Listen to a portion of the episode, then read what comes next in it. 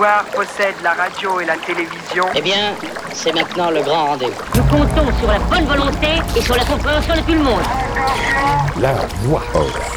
Moi, ce que je vois maintenant quand je me tiens au courant des dernières recherches en climatologie, c'est qu'en fait, c'est encore pire que le pire que j'avais imaginé. Je ne vais pas vous empêcher de dormir ce soir, hein, mais euh, on est vraiment sur des perspectives euh, encore très conceptuelles, de comprendre un peu l'enchaînement, les processus enchaînent, comment toutes les circulations sont couplées entre elles.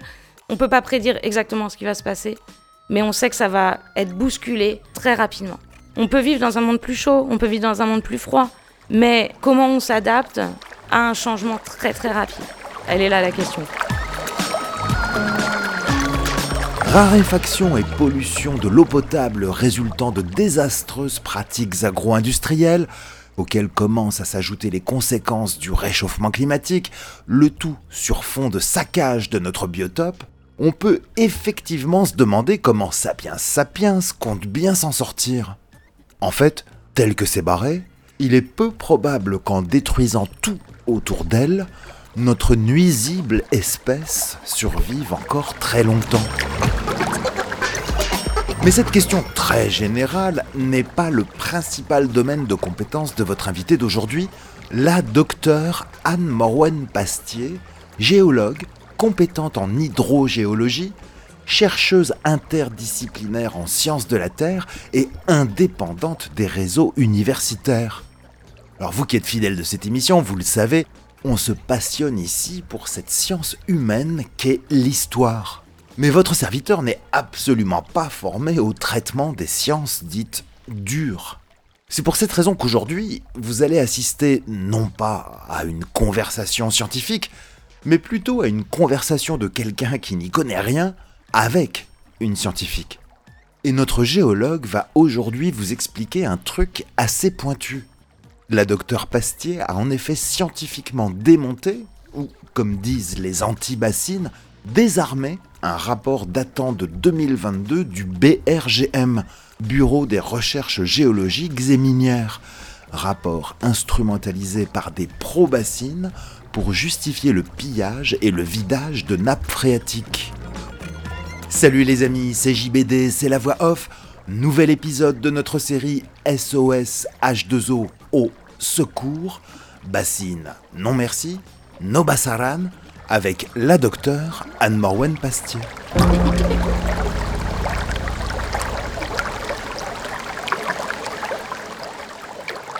Bonjour Anne. Bonjour, C'est quoi ton métier je suis géologue. Je suis chercheuse euh, indépendante maintenant, réseau universitaire. Je suis chercheuse en sciences de la Terre. J'aime bien dire que je suis chercheuse transdisciplinaire. J'ai vraiment touché à beaucoup de choses différentes dans mon parcours. Beaucoup de méthodes, beaucoup de disciplines scientifiques, euh, beaucoup de terrains différents. C'est des années et des années d'études ça? Euh, ouais, c'est un bac plus 8. Mais C'est juste histoire de dire, euh, bon, euh, la dame qui va parler là, raconte pas n'importe quoi. Oui, oui, la dame est docteur. Ravi de te rencontrer dans ces circonstances dramatiques, puisque ça sent un peu la fin de notre monde. Je dirais pas la fin du monde, hein, mais en tout cas celui de Sapiens et de tout son malheureux biotope. Comme beaucoup, j'ai très très mal vécu cet été de canicule à répétition 2022. Cette émission, vous le savez, euh, s'intéresse à la casse de la société, à la casse des services publics. euh, voilà, depuis 25 ans, on en parle. Mais euh, j'ai eu le sentiment cet été de basculer dans soleil vert. J'ai des copains qui rentraient d'Ardèche en disant tiens on a croisé des camions citernes qui apportaient de l'eau dans les villages. J'ai un pote qui allait sur l'île de Groix en disant bah l'eau on la faisait venir d'ailleurs. En Haute-Loire, le monsieur qui a toujours vécu là depuis 73 ans me dit c'est la première fois de ma vie que je vois la fontaine du village à sec. Ceci plus cela, je me dis mais euh, va arriver un moment, peut-être euh, très proche, où un matin on va allumer le robinet et aucune eau n'en coulera. Et encore là, je ne parle que de quantité. Euh, J'évoquerai même pas la question de la qualité et de toutes les saloperies qu'on trouve dans cette eau, euh, pourtant passée par les stations d'épuration. Alors, docteur, est-ce que c'est la fin du monde? Est-ce qu'on va crever de soif? Restons optimistes, hein, je crois qu'on peut survivre à peu près trois jours sans boire, mais il paraît qu'on meurt dans d'atroces souffrances. Oui, il paraît que c'est particulièrement horrible euh, de mourir de soif. Là, aujourd'hui, on enregistre cette émission à Poitiers, dans la Vienne. Bon, par exemple, dans votre région, là, l'été 2023, ça s'annonce comment? Bah, ça s'annonce euh, plutôt mal pour l'instant. Si l'été 2022 t'a fait peur, euh, et il y a des raisons d'avoir eu peur de l'été 2022, Moi, je dirais que les coupures d'eau, elles sont restées anecdotiques l'été dernier. Moi, j'ai peur déjà de l'hiver 2023 et de, du coup des conséquences euh, au niveau de l'été 2023. Et il y a de forts risques que les pénuries d'eau, donc les coupures d'eau au robinet dans les maisons des gens, ne soient plus anecdotiques l'été prochain, mais soient vraiment monnaie courante. Quoi. Merci. Maintenant, un peu de musique. ah, sinon, je peux parler de, de, mon point de vue de la fin du monde. Donc, ouais, moi, je suis géologue. Je travaille euh, des fois sur des échelles de temps encore très courtes pour une géologue, mais sur euh, 500 000 ans, quelques millions d'années. Donc, pour moi, évidemment, euh, c'est pas la fin du monde hein, qui se profile. La Terre, elle, on a vu euh, largement plus difficile que ce qu'on est en train de lui faire subir. Nous, sapiens, euh, on aurait environ 300 000 ans. Les dinosaures, me semble-t-il, ont vécu 174 millions d'années. Bon, il reste les poules encore hein, dans, les dinosaures. Mais effectivement, on peut se dire que la planète en a vu d'autres et en verra d'autres. Par contre, euh, bah, nous, on est une espèce assez fragile par rapport à- aux modifications de l'environnement. Mais donc oui, on pourrait très bien être une des espèces euh, à disparaître. Et moi, c'est déjà arrivé qu'on me dise « Oh, mais on n'a jamais vu ça, une espèce euh, ne pas durer longtemps ». Mais en fait, on a très certainement des espèces qui n'ont pas duré longtemps. Elles ont juste pas duré assez longtemps pour qu'on les trouve dans les couches sédimentaires, qu'on trouve des fossiles, etc. Donc on pourrait très bien, très bien être une espèce très éphémère à l'échelle de la vie de la Terre.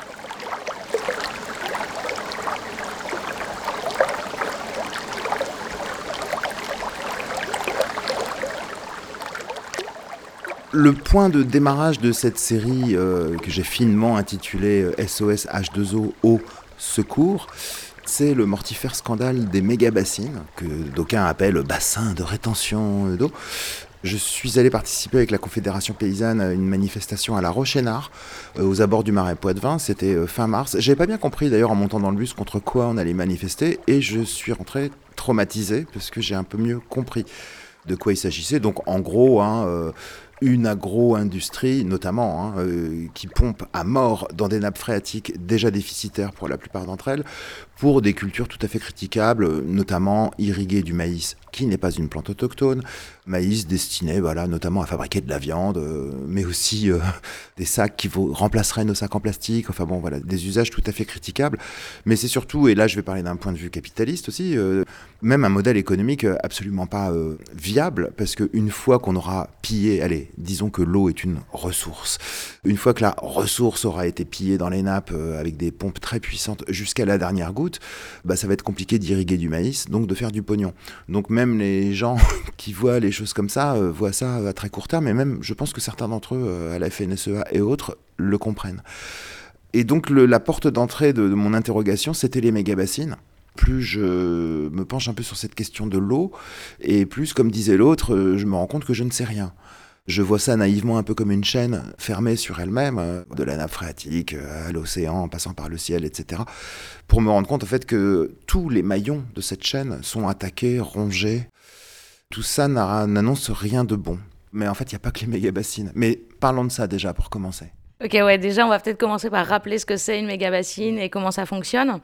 Donc, faut s'imaginer un très grand cratère hein, sur plusieurs hectares. Ils décapent le sol, et ils retirent toute la terre végétale, ils vont aller creuser dans les roches pour fabriquer des immenses bassins, des grandes digues qui font euh, plus de 10 mètres de hauteur.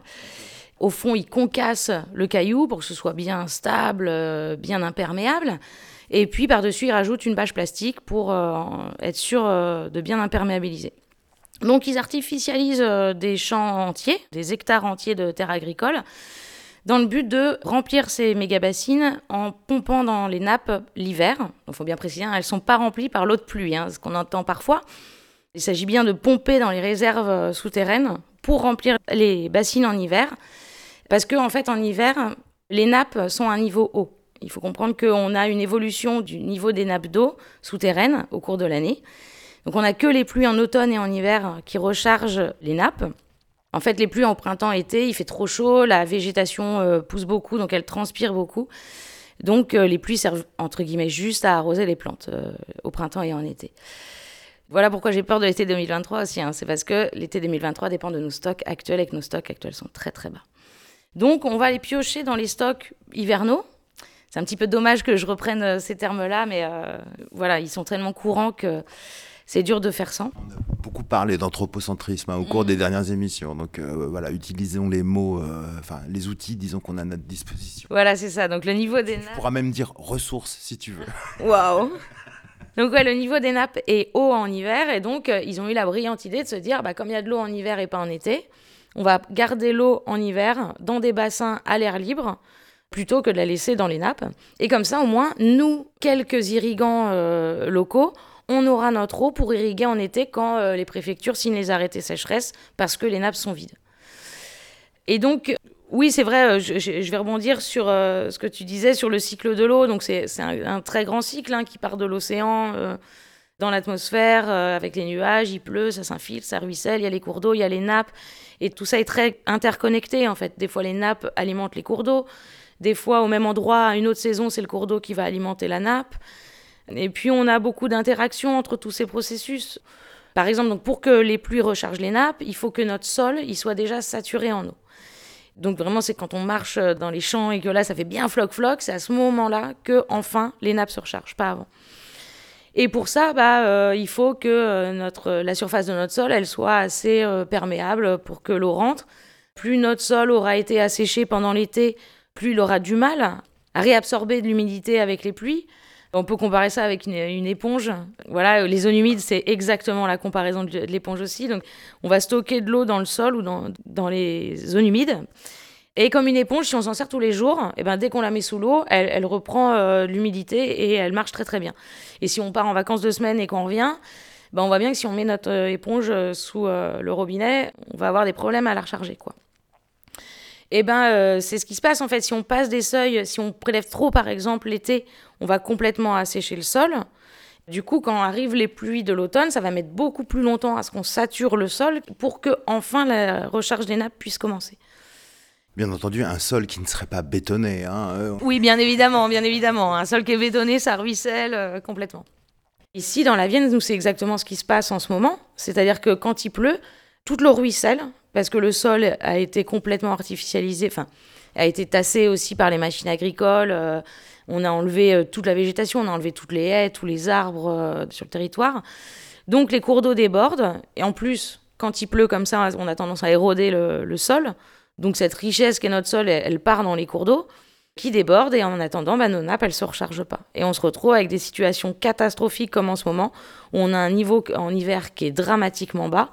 On a eu euh, dimanche dernier l'inauguration d'un plan territorial de gestion citoyen au niveau de la Vienne, et il y avait euh, le président du syndicat des eaux de Vienne qui nous expliquait qu'en ce moment, depuis un an, toutes les semaines, il gère des crises, encore actuellement au milieu de l'hiver, pour être sûr que tout le monde ait un accès à l'eau. euh, et pour l'instant, ils arrivent à gérer les pénuries.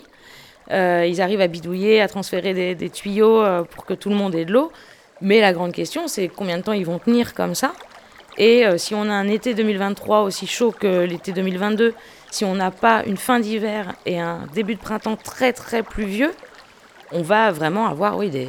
évidemment, je ne peux pas vous affirmer à 100%, mais je serais très très surprise qu'on n'ait pas des pénuries euh, très larges et même dans des villes importantes, des pénuries d'eau euh, à domicile.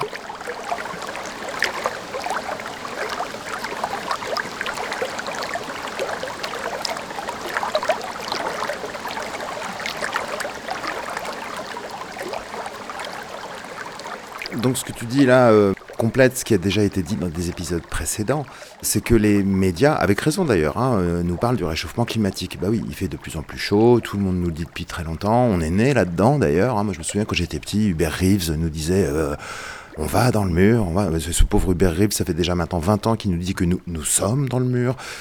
Mais ce que de précédents intervenants ont expliqué lors d'épisodes précédents, c'est que ces pénuries d'eau, parce qu'en 2019 aussi, euh, ça commençait à craindre, 2022, là, ça a été assez flagrant, on les doit pas tant au réchauffement climatique, mais euh, à la destruction, pour notamment les besoins de l'agro-industrie, du cycle de l'eau, c'est-à-dire euh, accélération du cycle de l'eau, assèchement des zones humides, imperméabilisation des sols, etc., etc. Le réchauffement climatique il semblerait qu'on y soit quand même un peu pour quelque chose depuis le Capitalocène, est un acteur qui vient se rajouter. Là, ce qu'on subit surtout, parce que là tu parlais de la maltraitance des sols et de leur imperméabilisation, c'est euh, l'activité de sapiens industriels euh, qui a généré ça. Le réchauffement climatique va s'ajouter à tout ça. Oui, oui, euh, moi je suis complètement d'accord avec cette vision-là, hein, même si dans la région on a déjà une augmentation de la température, donc de l'évaporation, donc on peut déjà avoir un petit effet. Euh, sur l'été 2022, on a déjà un, effet du réchauffement climatique. Et là, tu parlais de 2023, dire ouais, bon, s'il pleut au printemps, euh, peut-être que... Mais de toute façon, c'est sauter pour mieux reculer, parce que ça va pas aller en s'arrangeant.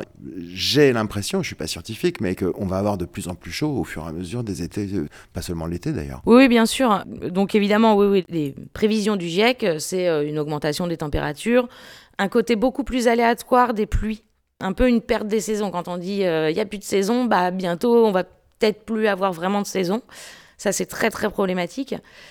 Et puis donc oui, des pluies euh, plus rares, mais peut-être plus abondantes euh, d'un coup. Donc si on a imperméabilisé nos sols par rapport au coup de l'éponge, bah, c'est très très problématique.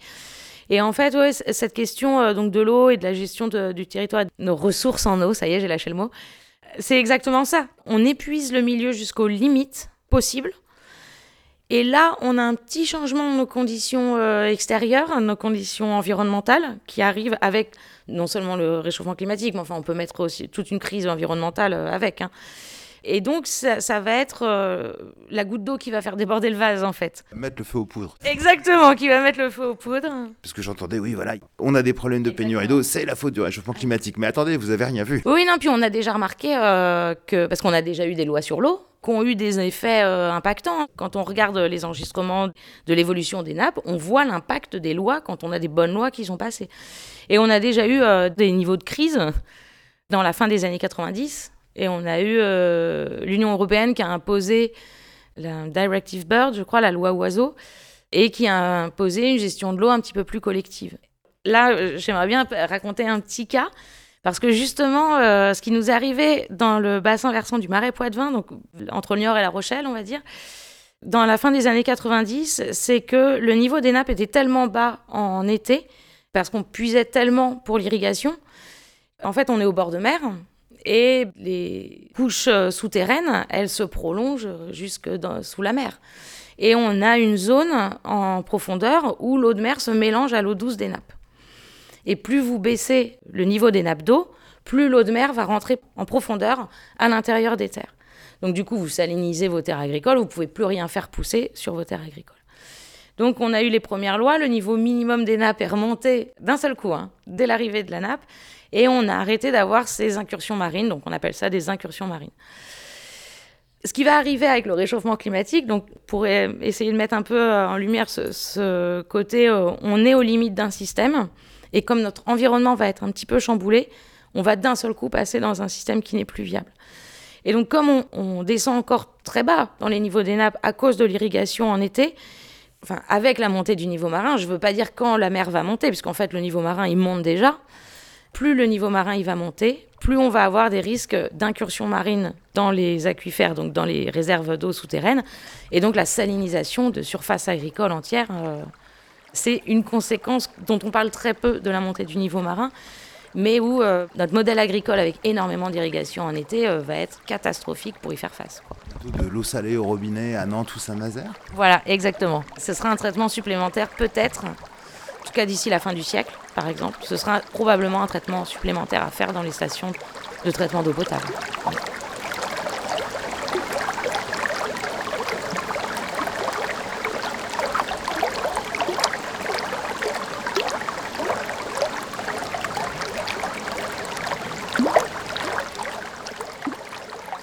Au moment où nous enregistrons cette émission, nous sommes fin janvier 2023. Un copain m'a dit euh, va la voir, elle a bossé sur un truc là qu'elle va partager publiquement. De quoi s'agit-il? Alors il s'agit du rapport du BRGM. Le BRGM, c'est le Bureau des ressources géologiques et minières. C'est une agence publique nationale qui euh, fait de la recherche, de l'observation notamment des nappes d'eau souterraines et qui a aussi une mission de bureau d'études. Donc euh, n'importe quel privé ou public peut commander une étude au BRGM et avoir les résultats du BRGM. Une institution qui a une très grande réputation nationale et internationale. Et donc, comme argument scientifique de la part des probassines, on nous donne toujours ce rapport du BRGM. Le ministre de l'Environnement, il dit Ah, mais il y a un rapport du BRGM qui dit que ça va augmenter euh, le débit des cours d'eau de 5 à 6 Les bassines Oui, les bassines, en été. Et donc, c'est formidable. Donc, euh, nous, euh, les opposants aux méga bassines, on n'a rien compris et qu'on rentre chez nous. Moi, quand j'ai entendu ça, en tant que, je dirais, géoscientifique, bah, évidemment, j'ai ouvert le rapport du BRGM. Il s'agit, en fait, donc de cette étude commandée par la COP de l'eau au BRGM. C'est le dernier d'une suite d'études qui ont accompagné tous les recours juridiques. C'est-à-dire qu'il y a eu des recours juridiques d'un collectif d'associations de protection de l'environnement et de fédérations de pêche contre le projet des méga-bassines. Il y a eu une suite de recours d'arrêtés préfectoraux qui ont modifié les volumes, etc. Et à chaque fois, la COP de l'eau a redemandé une étude au BRGM pour mettre ça au dossier euh, pour la demande à la préfecture.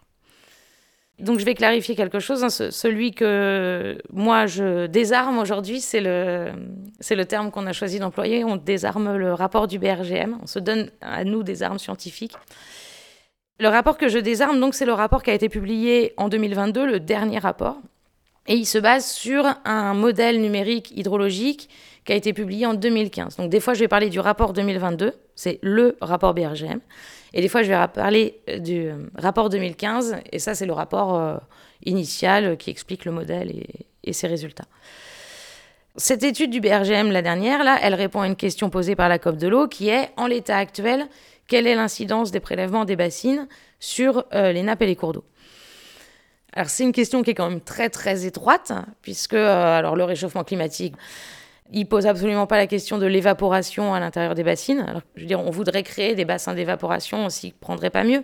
C'est euh, des grandes surfaces euh, planes, peu profondes. Donc, on n'a pas de quantification de l'évaporation. Euh, ils auraient pu poser la question de la qualité de l'eau. L'avantage de garder l'eau dans les nappes, c'est qu'elle est stockée à l'abri de l'air, de la lumière et à basse température. Et si vous la mettez dans des bassines et que vous la faites chauffer, euh, vous lui mettez de la lumière, et puis en plus, bon, bah, il y a toujours un peu de nitrate, euh, de nutriments pour des bactéries, on s'attend à avoir des développements d'algues et de bactéries, une eutrophisation. C'est que l'été dernier, on a vu beaucoup de cours d'eau ou de petites retenues qui étaient toutes vertes, de mares euh, qui étaient toutes vertes avec une mousse un peu dégueulasse. C'est ça l'eutrophisation. Donc il y a des algues qui se développent et là tous les poissons meurent, elles puissent tout l'oxygène de l'eau et donc il n'y a plus aucune autre forme de vie qui peut survivre. C'est vrai que depuis quelques étés, dans les médias, il y a un nouveau mot qui est apparu, cyanobactéries. Attention quand vous promenez le chien au bord de l'eau. Bah voilà, parmi ces proliférations, on pourrait avoir des cyanobactéries. Et là, on se pose la question, si on a une bassine qui fait plusieurs centaines de milliers de mètres cubes, que euh, cette eau, elle devient toxique parce que les, cyanobactéries, euh, ça produit des toxines. Pour nous, elles sont mortelles. Donc on n'a plus le droit d'utiliser euh, l'eau pour le maraîchage, puisqu'on va manger directement les les légumes derrière. D'après ce que j'ai compris, mais alors là, il faudrait vérifier, euh, on a quand même le droit d'irriguer avec, mais euh, concrètement, il ne faudrait pas relâcher euh, cette eau, ni dans les champs, ni dans un cours d'eau. Ça va venir contaminer les nappes, contaminer les cours d'eau. C'est presque criminel, en fait, de relâcher une eau comme ça. On a un protocole pour la première mise en eau de la bassine, on a des, rapports inutiles sur plein, plein d'aspects, mais on n'a aucune étude aucun protocole mis en place si jamais on a des centaines de milliers d'eau toxiques. Qu'est-ce qu'on en fait?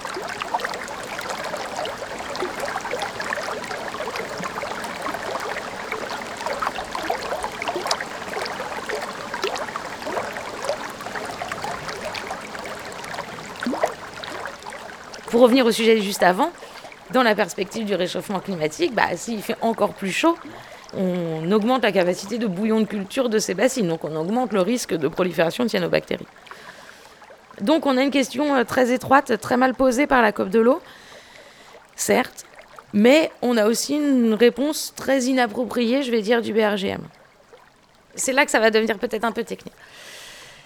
Le BRGM a développé depuis 2007 ou 2009 un modèle numérique hydrologique. Le principe d'un modèle numérique, c'est qu'on essaye de reproduire la réalité on n'y arrive jamais vraiment, on a des compromis à faire.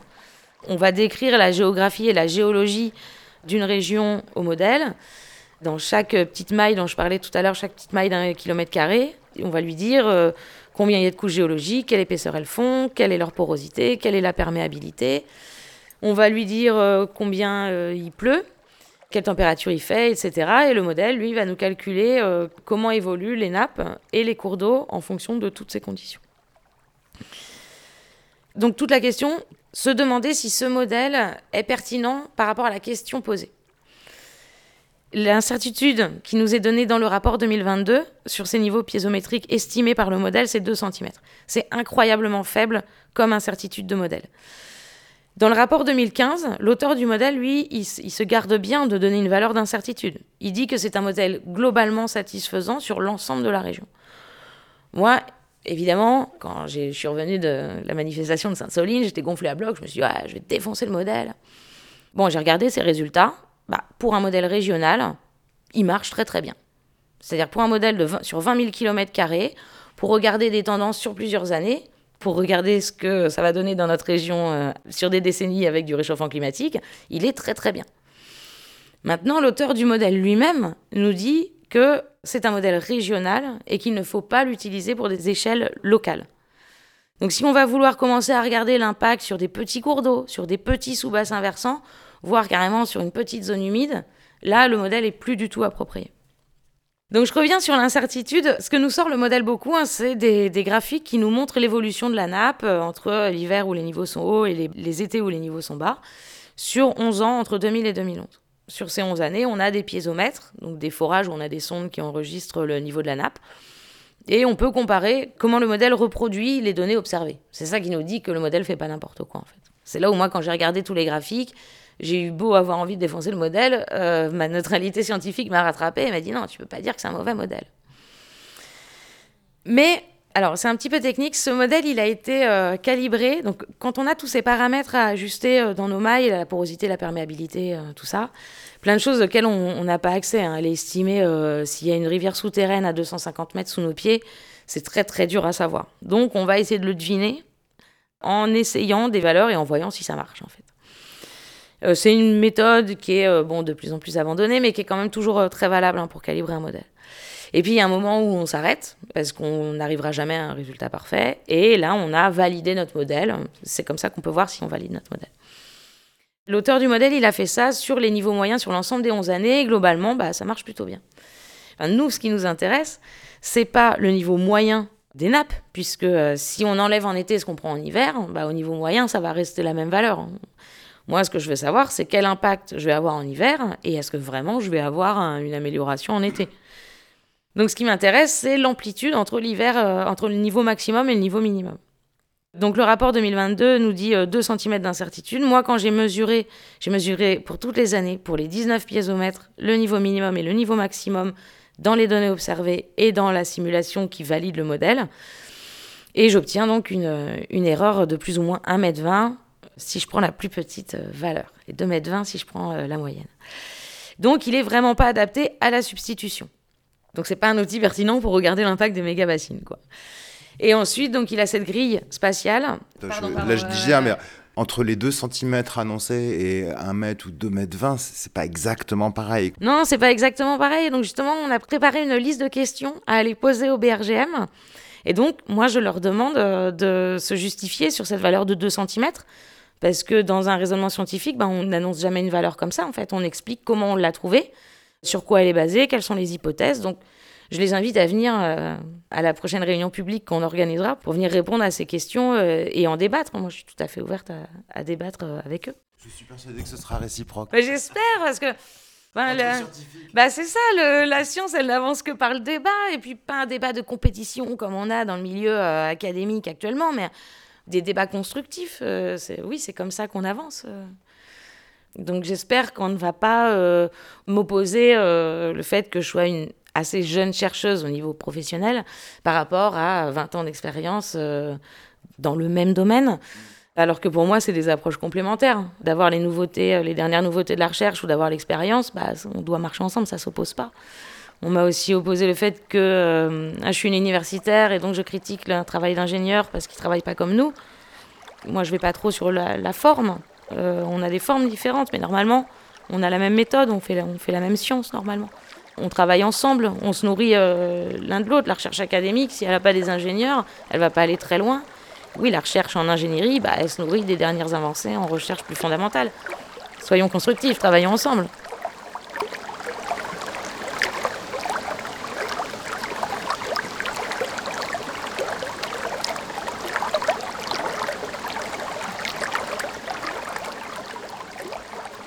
Donc on s'en doutait un petit peu, ce principe des méga-bassines, c'est zéro sur toute la ligne en fait. Tu as euh, évoqué la dimension bactérie, enfin eau empoisonnée. J'avais pas pigé que ça se dégrade pas, ça s'en va pas comme par magie. Et donc euh, cette histoire de bah oui mais c'est bien euh, comme ça on aura de l'eau euh, en été pour quand on en a besoin alors qu'on en a pas besoin en hiver et qu'il y en a plein. Enfin bon ce qu'il nous raconte ça tient pas debout en fait. Donc c'est dû au fait peut-être que on a une agriculture une agro-industrie qui fait peut-être pas pousser les bons trucs de la bonne façon peut-être que d'irriguer du maïs qui est pas une plante autochtone euh, voire même de l'arroser en plein cagnard comme euh, ça c'est un truc que les gens peuvent observer par contre hein. c'est les arrosages de maïs euh, ou d'autres choses d'ailleurs voilà on nous interdit l'arrosage du jardin. Puis l'été bah, on voit des cultures arrosées à 15 heures en plein mois d'août. Peut-être que l'un des problèmes se situerait peut-être là? Est-ce qu'on est toujours dans ton domaine là Ah bah là, on arrive aux limites quand même. hein. Là, on sort de mon domaine d'expertise scientifique. Après, euh, bah, j'ai un petit avis sur la question quand même. euh. Alors ton avis Évidemment qu'on a un problème euh, sur notre modèle agricole, sur le fait de compter sur une ressource en eau iné- inépuisable. Et alors, pour revenir sur le, le coup de l'irrigation, euh, quand ils envoient de l'eau en l'air comme ça et que ça retombe sur le maïs, là, on a des estimations à peu près de, de l'évaporation. Et c'est à peu près la moitié seulement de l'eau qui est utilisée qui arrive à la surface euh, du sol. Donc, qui peut potentiellement, effectivement, euh, arroser le maïs. L'autre moitié elle s'est évaporée? L'autre moitié, elle s'est évaporée, ouais, ouais, elle est repartie. Dans... Alors bon, elle n'est pas perdue, hein, elle n'est pas perdue pour tout le monde. hein, euh, Ça va faire des nuages et puis ça va aller pleuvoir plus loin. Mais, euh, mais en tout cas, pour le bassin versant local, euh, oui, c'est de l'eau perdue, quoi. Ouais, ouais. Là où c'est pas du tout mon domaine d'expertise, mais où je peux aller un peu plus loin, voilà, ce maïs. Alors on n'a pas que du maïs, on a des blés, euh, des, des choses comme ça. On a une énorme partie de ces cultures qui part à l'exportation. On a une partie de ces cultures qui va aller nourrir effectivement des élevages en Amérique du Sud. Et possiblement, euh, la viande d'Amérique du Sud va nous revenir pour être vendue en France. hein. Voilà.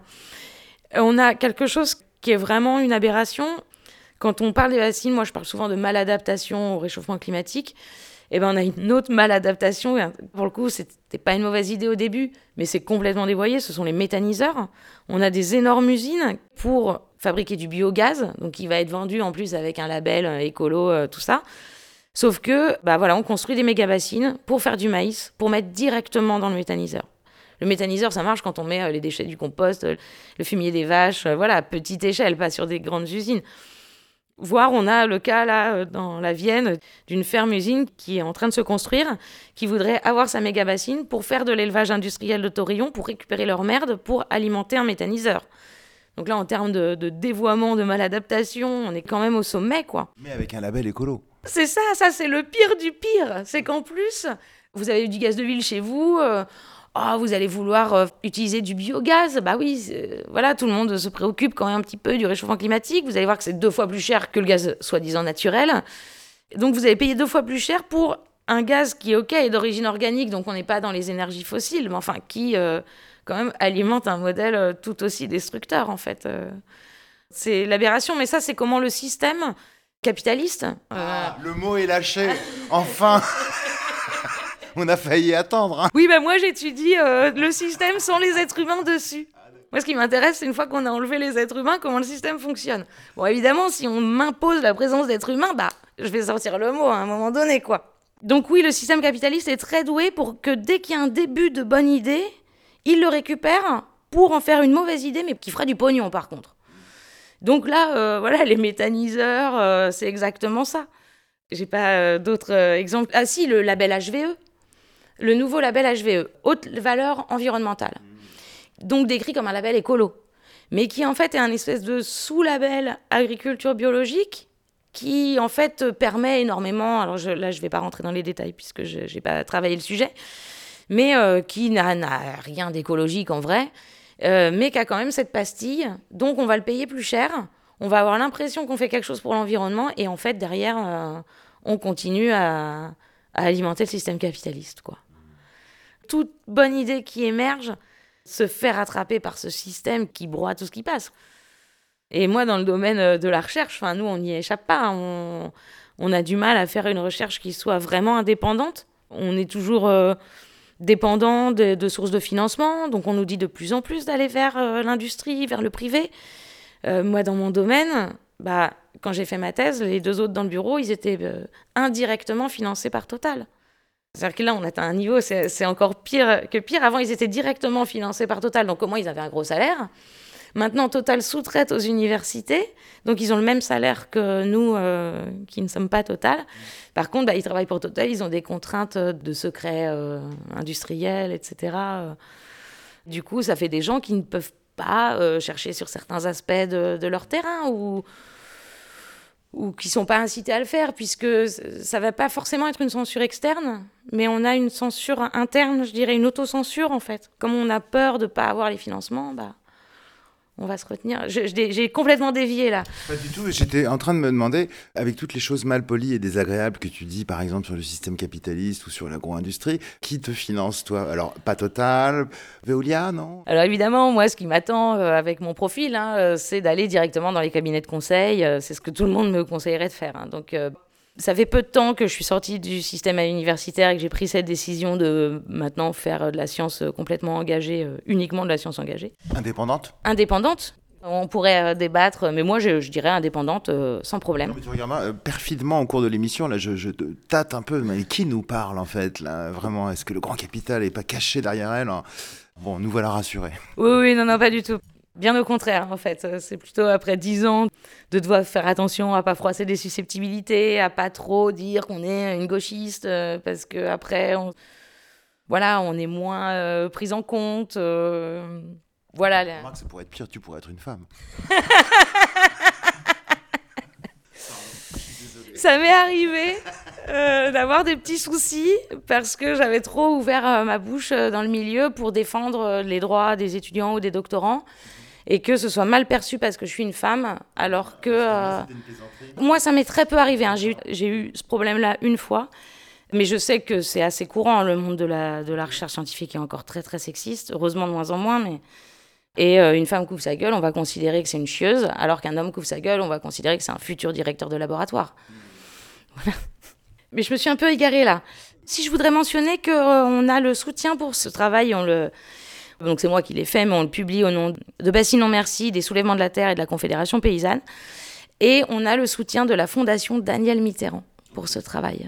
Parce que justement, cette fondation euh, veut euh, permettre de développer euh, des études plus scientifiques sur des domaines très controversés pour pouvoir justement donner des outils aux gens. Quand on parle de désarmer le rapport, bah, c'est vraiment plutôt armer les gens en face.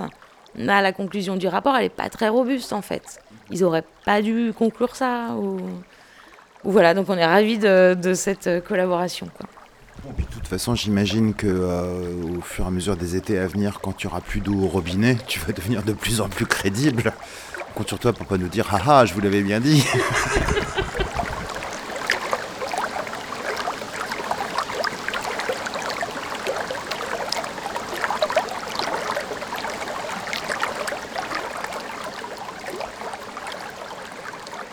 C'est marrant parce que euh, dans mon parcours euh, personnel, euh, voilà, moi j'ai eu un trou de 8 ans dans mes études.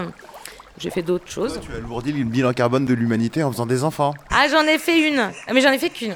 Et j'avoue, hein, c'était un petit plaisir égoïste. J'ai pensé à l'impact. euh, voilà, j'ai décidé de n'en faire qu'une. Pas que pour ça, hein, mais euh, aussi pour ça. Bref, 8 ans d'éclipse. Ouais, 8 ans d'éclipse. Euh, on était sur le fait d'être une Cassandre. Euh, et d'un peu, de, voilà, d'être euh, la personne rabat-joie de la soirée. euh, ah, tu déprimes toujours tout le monde. Bon, bah oui, évidemment. On est comme ça les gauchistes, hein, on n'est pas drôle. Les, les- les gens de droite sont tellement plus marrants, eux ils jouissent dans l'insouciance, c'est sympa. Alors que nous, c'est vrai que pour plomber les soirées, euh, c'est- parfait. Moi, j'apprécie beaucoup à à BNM, à Bassino Merci, il y a beaucoup d'humour. Euh, voilà, l'opération de Noël euh, d'Inde contre poulet pour aller amener des, des chocolats aux, aux gendarmes. Il y a toujours des jeux de mots, il y a, toujours, il y a beaucoup d'humour dans cette lutte et ça, c'est très, très important. ouais. À Notre-Dame-des-Landes sur la ZAD, c'était déjà le cas aussi. hein. Ils sont très sérieux comme ça avec leur capuche des fois, mais en fait, euh, parfois ils n'engendrent pas la mélancolie non plus, en- entre eux surtout. Et donc, oui, sur ce côté, euh, ah, je vous l'avais bien dit, euh, en fait, bah, quand j'ai commencé mes études il y a 20 ans, on nous apprenait des choses très cloisonnées, les circulations océaniques, atmosphériques, et tout. Et puis moi, je, commence à voir, là, intuitivement, hein, je vais pas, voilà, que bah, toutes ces choses-là sont connectées, mais alors si on en perturbe une, ça va perturber toutes les autres. Les choses de point de bascule qu'on entend euh, dans le rapport du GIEC, euh, le dernier rapport du GIEC. Et puis, euh, voilà, les gens me disaient Ah, mais t'es catastrophiste, t'es une cassante, mais non, ce sera jamais aussi pire que ça. Mais non, euh, l'espèce humaine n'est pas menacée d'extinction. euh. La nature a cette faculté extraordinaire de se régénérer elle-même toute seule, parce que c'est la nature. Absolument, on oublie juste de prendre en, en compte le facteur temps, quoi. Moi, j'ai tendance à dire euh, souvent que, bah oui, au pire, au pire, un ou deux millions d'années, et puis il y aura plus de traces de notre existence. Enfin, plus beaucoup. Mais évidemment, un ou deux millions d'années à l'échelle d'une vie humaine, de, de notre période de reproduction, c'est énorme. C'est beaucoup une question de changement de temps, quoi. Et donc, oui, j'arrive euh, 20 ans plus tard, il y a le rapport du GIEC qui dit exactement ce que je commençais à essayer de pressentir euh, 20 ans avant. Moi, ça me fait pas rire du tout hein, d'avoir raison. J'aurais préféré qu'on me dise Ah, mais non, t'avais tort, t'as vu, t'étais catastrophiste. Et en fait, ça va aller beaucoup mieux. Moi, ce que je vois maintenant quand je vais euh, dans les congrès, quand je me tiens au courant des, vraiment des dernières recherches en climatologie, c'est qu'en fait, c'est encore pire que le pire que j'avais imaginé. Je peux pas vous empêcher de dormir ce soir, hein, mais. euh, Ouais, non, on est, on est vraiment sur des, des perspectives euh, encore très conceptuelles, de comprendre un peu l'enchaînement, les processus s'enchaînent, comment toutes les circulations sont couplées en- entre elles, comment la circulation très profonde océanique agit sur l'atmosphère et réciproquement, euh, ce genre de choses. On peut pas prédire exactement ce qui va se passer, mais on sait que ça va être bousculé très rapidement. Et la question, c'est ça, c'est euh, on peut vivre dans un monde plus chaud, on peut vivre dans un monde plus froid, mais comment on s'adapte en 100, 200, 300 ans à un changement très très rapide, avec un- une période de reproduction de 20 ans, quoi. Voilà, elle est là la question. Moi, un de mes domaines de prédilection, c'est euh, les variations passées du niveau marin. Oui, le niveau marin a déjà euh, varié dans le passé. Donc j'ai eu beaucoup de climato-sceptiques qui m'ont dit euh, oui, mais on a déjà eu des périodes de réchauffement et de glaciation. Donc effectivement, euh, il y a à peu près 20 000 ans, le niveau marin était 120 mètres plus bas. Euh, on était dans une ère glaciaire, euh, voilà. Quand on regarde les vitesses de variation, enfin de la montée en cours et euh, à venir du niveau marin par rapport aux variations précédentes, on n'a jamais vu ça. On n'a jamais vu des vitesses de variation aussi importantes. Et puis on est, on est dans un système climatique qui est à peu près en équilibre, enfin grâce à nos calottes polaires. Qu'est-ce qui se passera une fois qu'on aura fait fondre complètement ces calottes polaires? Parce que c'est ça la question maintenant. hein. C'est pas est-ce que le niveau marin va monter de 80 cm ou 1 mètre. Si le monde capitaliste euh, continue comme ça, euh, est-ce qu'on va se prendre euh, 60 ou 80 mètres de montée du niveau marin? C'est ça les ordres de grandeur, hein. c'est pas 10 cm. Bon, on a un petit peu dévié des méga-bassines là, mais en fait, euh, tout ça est très très très lié. quoi. euh. Tu me rassures, c'est moins pire, parce que moi, j'imaginais un, axe de la Terre qui changerait, enfin, une rotation qui changerait. euh, là, tu parlais des équilibres des calottes polaires, tout ça. Je me dis, une fois qu'elles auront disparu, euh, est-ce que la Terre va continuer à circuler dans le cosmos? Donc voilà, j'étais un peu parti euh, là-dedans pendant que je t'écoutais. Donc du coup, je t'écoutais mal. Non, mais elles- on- a déjà eu des périodes où il n'y avait pas de calotte polaire, hein, il faisait un peu plus chaud, euh, le climat variait autrement, et euh, tout se passait bien, puisque euh, c'était dans un autre équilibre, en fait. Mais c'est le, ce qu'on est en train de découvrir, ce que j'ai vu au mois de mai, moi, qui m'a fait particulièrement peur, c'est que pour passer d'un état d'équilibre à un autre, donc quand je dis un état d'équilibre, c'est on a nos saisons, on sait à peu près à quelle température s'attendre, on sait à peu près à quelle pluviométrie s'attendre, voilà. Où est-ce qu'on est en train de découvrir, c'est que donc on va changer de système d'équilibre, donc changer de, saison, ce qui, si on a le temps de s'adapter, n'est pas très problématique. Mais pendant le moment où on va changer d'équilibre, ce qui va peut-être durer des décennies, en fait, c'est rien à l'échelle de la Terre, pour nous c'est beaucoup, et ben pendant ce moment où on change d'équilibre, on va probablement passer par une phase assez chaotique. Et quand on voit le, la figure, euh, je ne sais pas s'il y a des gens qui l'ont vu, mais la figure des anomalies de température de l'année 2022, donc on a les températures qui sont basses en hiver et qui montent en été et qui redescendent en hiver. On commence à avoir beaucoup d'écart par rapport à cette courbe moyenne d'évolution des températures. On l'a bien vu, on a eu euh, des canicules, des vagues de froid, des canicules, des vagues de froid. euh. Et c'est à ça probablement, mais là, là on est vraiment dans l'avant-garde de la recherche euh, climatologique, hein, qui va se passer pendant quelques décennies avant qu'enfin ça se stabilise dans un autre mode. Voilà, donc c'est encore très hypothétique, mais moi, quand j'ai vu cette figure de la courbe des anomalies, j'ai eu ce flashback de, de ce- cette étude euh, complètement conceptuelle euh, qui mettra 20 ans à arriver dans le- les rapports du GIEC, le temps que ça soit validé, etc. Mais bah, quand on voit les données de l'année dernière, euh, on se dit que c'est là, c'est en train d'arriver.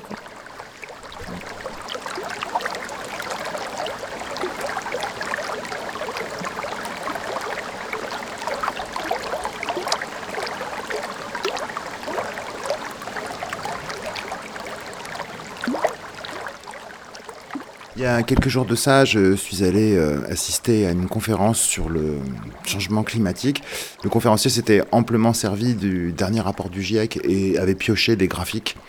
Alors ça durait une heure et demie, j'ai évidemment pas tout retenu, j'ai juste une impression générale, c'est que tout ce qu'il a montré, notamment à partir de 1950, on voit toutes les courbes de tout ce qu'il montrait, consommation de, de, matériaux, appauvrissement des sols, destruction des forêts, etc. En fait, toutes les courbes pétaient des scores hallucinants à partir de 1950 tous les indicateurs qui montraient disparition de la biodiversité, des mammifères, tout était dans le rouge. Et ce que j'en ai vaguement retenu, parce que j'étais abasourdi, c'est en gros le monde tel qu'on le connaît, plus ou moins euh, là, euh, certes avec un thermomètre qui va continuer à grimper, mais ça va encore être euh, pendant 30 ans comme ça, et après on ne sait pas en fait. Après ça va être compliqué. J'avais envie de dire après ça va être sacrément la merde, mais j'ai pas d'autres synonymes. Et après, ça ressemble à la fin de notre monde. Bon, moi, je m'en fous, je suis déjà vieux, je serais déjà calanche à ce moment-là, mais c'est embêtant. J'aime bien les enfants de certains de mes copains. Il y a énormément d'études qui sortent hein, euh, sur ce, ce genre d'estimation, sur les phénomènes de plateau des énergies. J'ai lu beaucoup de choses et son contraire. Il y a des gens qui euh, remettent ça en question récemment. Bon, dans tous les cas, quand même, conceptuellement, si on prend le cas du lithium ou euh, des terres rares ou des choses comme ça, alors là, c'est même pas 1950, hein, ça a explosé depuis euh, les années 2000 en fait. On va bientôt arriver pour certaines choses à, avoir extrait euh, tout ce qu'on peut euh, extraire assez facilement. Donc oui, quand même, il y a un moment où on va arriver à une saturation des ressources non renouvelables les mines, les énergies fossiles, tout ça. Enfin, ce que je trouvais hallucinant, c'était surtout sur tout ce qui est le vivant non humain, complètement détruit, laminé. Euh, comment est-ce qu'on peut envisager, nous, sapiens, qui sommes un élément du biotope, de vivre sans? Ah ben c'est inenvisageable. On a parlé énormément des abeilles. Les abeilles, euh, elles sont en train de mourir, en train de disparaître, voilà. Or, hmm, économiquement, parce que maintenant on donne des valeurs économiques aux services rendus par la nature, économiquement, les abeilles, c'est vachement rentable quand même. Il n'y a pas grand-chose à faire. En plus, elles nous donnent du miel et puis elles, nous pollinisent les champs euh, énormément. Alors du coup, évidemment, bah, il y a eu des gens euh, pour inventer euh, des mini-drones. Des mini-drones abeilles pour aller polliniser les champs. Enfin, bon, faut être un peu sérieux, c'est rigolo. Ils ont dû beaucoup s'amuser hein, à développer des mini-drones. maintenant, fabriquer des milliards de mini-drones pour aller polliniser les champs. Voilà, il y a un moment, il faut arrêter de penser que on est capable de faire avec les quantités inimaginables de matériaux qui nous entourent. On est dans des flux d'eau, euh, d'air, de matière, euh, voilà, qui sont des quantités astronomiques par rapport à nos capacités à nous. Alors nous, on les, bouscule, il hein, n'y a pas de problème. Maintenant, qu'on les bouscule d'une manière qui soit euh, sûre, donc sans conséquences 50 ans après, comme on a pu se rendre compte pour l'amiante ou des choses comme ça, pour revenir aux méga-bassines, c'est exactement ça en fait. On est dans des flux d'eau énormes, il nous pleut des quantités phénoménales d'eau euh, sur la tronche, et nous, ce qu'on voit, c'est ah, bah, qu'on va pouvoir construire des gros bassins pour garder des volumes. Mais en fait, je travaillais tout à l'heure là sur les zones humides. Les zones humides, c'est déjà des méga-bassines naturelles, énormément de fois plus importantes en termes de quantité. Même si on parle que gestion, que business, bah moi je préférerais si j'étais capitaliste, euh, si j'étais euh, irrigante, je préférerais euh, garder ma zone humide qui me stocke gratos mon eau où j'ai pas de prolifération de bactéries, voilà. Et en plus, je peux aller pêcher le dimanche, parce que la plupart, c'est quand même des pêcheurs. Enfin, il y en a beaucoup, c'est des pêcheurs aussi. Plutôt que de me construire des méga bassines où je vais pas être sûr d'avoir de, l'eau mi-août. Parce que la, bassine de Moselle a été vide mi-août l'année dernière. Hein. parce qu'ils avaient tout utilisé pour l'irrigation. Donc en fait, c'est cette propension qu'on peut avoir. Alors, j'aimerais pas dire que l'être humain peut avoir, parce qu'on a quand même euh, de plus en plus de gens qui se rendent compte de ça. Moi je, suis géologue, donc je suis habituée à travailler à des échelles qui me dépassent. Mais euh, je trouve qu'il y a beaucoup de gens qui, justement, travaillent pas à ces échelles d'espace, de temps, qui commencent à réaliser ça.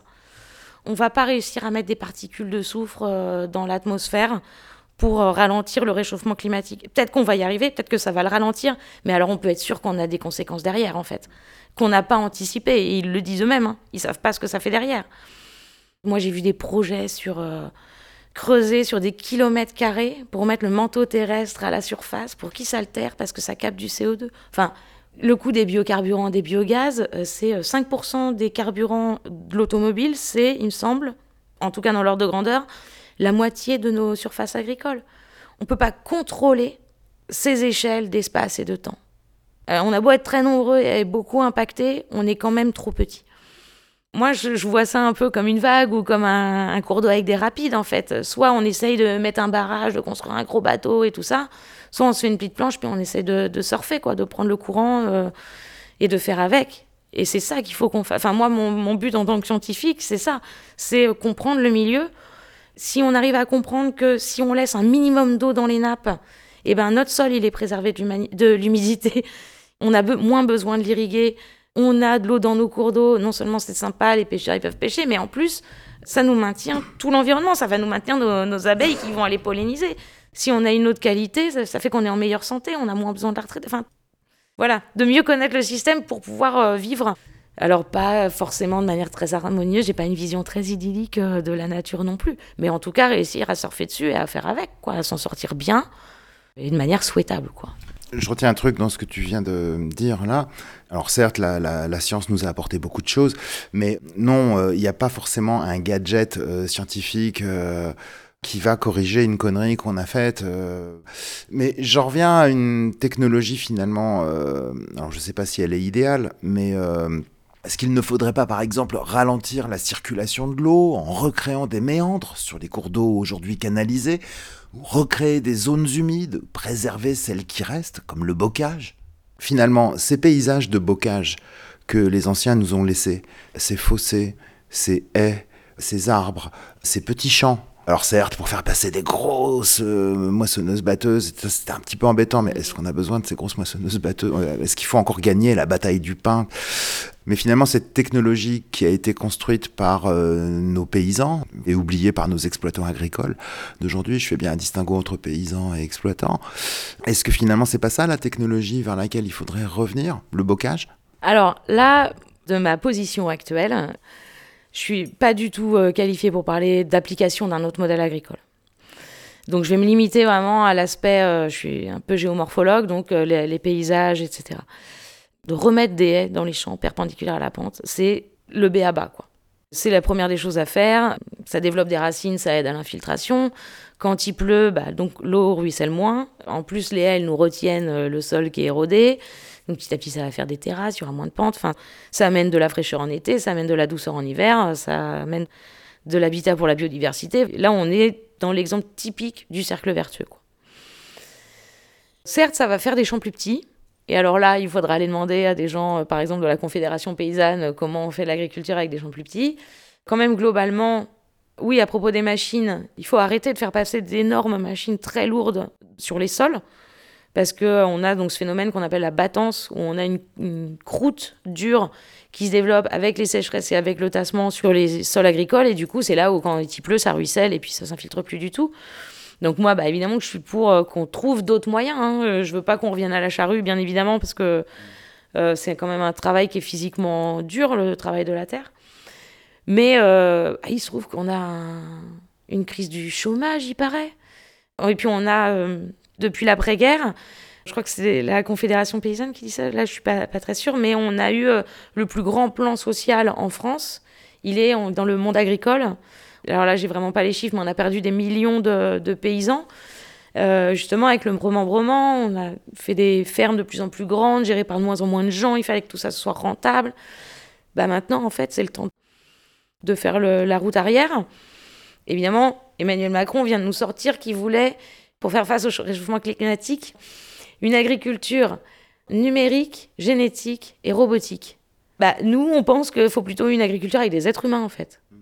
Et je pense qu'il y a beaucoup de gens qui sont euh, dans des bullshit jobs, dans des boulots qui servent à rien. Enfin, on a beaucoup de cas hein, de gens qui tombent en burn-out ou en dépression parce qu'ils font des boulots qui sont inutiles ou qui sont pas inutiles, mais où ils n'ont pas les moyens de le faire bien, etc. Bah, recréons des, des métiers qui ont du sens avec des conditions de travail euh, acceptables, des salaires acceptables. Et comme ça, on pourra se passer euh, de l'industrie pétrochimique euh, pour les intrants, les engrais, les, pesticides. on pourra se passer d'énormes machines. Évidemment, on ne va pas se passer de toutes les machines, mais en tout cas de ces énormes machines usines. Moi, je connais le cas des machines à petits pois. C'est tout juste si c'est pas la boîte de conserve qui sort de, la machine, quoi. Donc oui, on a tout un modèle agricole à changer. moi, je pense évidemment qu'il faut le baser sur Donc des bases scientifiques, d'observation de comment le système fonctionne. Moi, je trouve que pour ce qu'on doit faire aujourd'hui, là je prêche pour ma paroisse hein, euh, en tant que vraiment que scientifique, c'est mesurer le débit des cours d'eau. En fait, on a très peu de données. On ne sait pas comment le système il marche. Euh, on ne sait pas localement comment telle nappe, elle est reliée à telle rivière. Euh. Moi, j'ai fait ma thèse sur un pays en voie de développement. Je l'appelais le No Data Land. Je trouvais que je trouvais rien du tout comme données. Ah bah, quand il y a trois mois, j'ai ouvert les bases de données françaises, euh, j'ai été sidérée en fait. C'est tout décousu. On nous dit, oh, on a trouvé 140 limnimètres, donc une mesure de niveau d'eau, dans tel département. Et puis en fait, on ouvre, bah, celle-ci, elle a enregistré pendant trois mois, elle est plus active depuis 99. Ah, ça me fait une belle jambe. Euh. moi, j'ai besoin d'une station qui enregistre sur des dizaines d'années. Au Botswana, j'avais une chronique, mais elle fait 80 ans. Là, je vois l'évolution naturelle du système, etc. Nous, on n'a même pas ça. Je suis vraiment tombée sur le cul, quoi. Enfin, je... On fait des grandes bases de données, puis en fait, quand on va chercher à l'intérieur les données, bah, c'est décousu, il nous manque... Euh, on nous donne les altitudes euh, avec des références différentes c'est très décousu. On passe des heures, du coup, à remettre les données ensemble. Euh, les bases de données américaines, on clique sur un bouton, on a tout euh, prêt à l'emploi, quoi. Nous, euh, il faut passer déjà des heures juste à pouvoir faire un à nettoyer des tableurs, pour caricaturer un peu, mais pour pouvoir faire un graphique, en fait. Voilà, bon, bah là j'ai encore dévié, mais. c'est déjà une information en soi, c'est qu'on agit sur un milieu finalement qu'on connaît pas bien, quoi. Enfin, on, on sait pas ce qu'on fait, en fait, en gros.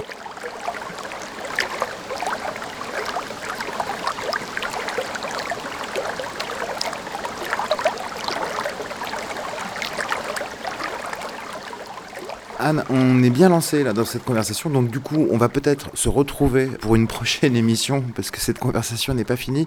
Surtout que moi qui n'y connais rien, enfin qui sens bien intuitivement, je te parlais du bocage, par exemple, recréer des paysages de bocage pour retenir l'eau, ça a l'air tellement plus efficace que les bassines. Euh, il y a quelque chose dont j'aimerais bien qu'on parle parce que bon là, on s'est bien plombé pendant cette première heure. Est-ce que au prochain épisode, on, va peut-être pouvoir aussi esquisser euh, ce qui pourrait être des solutions ou des pistes, en tout cas pour euh, essayer de redresser la barre. Et notamment quelque chose sur lequel je voudrais te lancer, c'est reméandrer les rivières. J'ai compris que ce qui va pas, notamment dans ce cycle de l'eau qui était perturbé, c'est qu'il a été accéléré avec des eaux qui ruissellent de plus en plus, qui ne sont plus retenues par les sols, et avec des cours d'eau qui ont été canalisés. On a transformé des rivières en canaux, donc l'eau circule de plus en plus vite. Ralentir le cycle de l'eau ou recréer les méandres des rivières, est-ce que c'est possible? Peut-être que tu me donneras des pistes de réflexion au prochain épisode de cette émission. À très bientôt. À bientôt.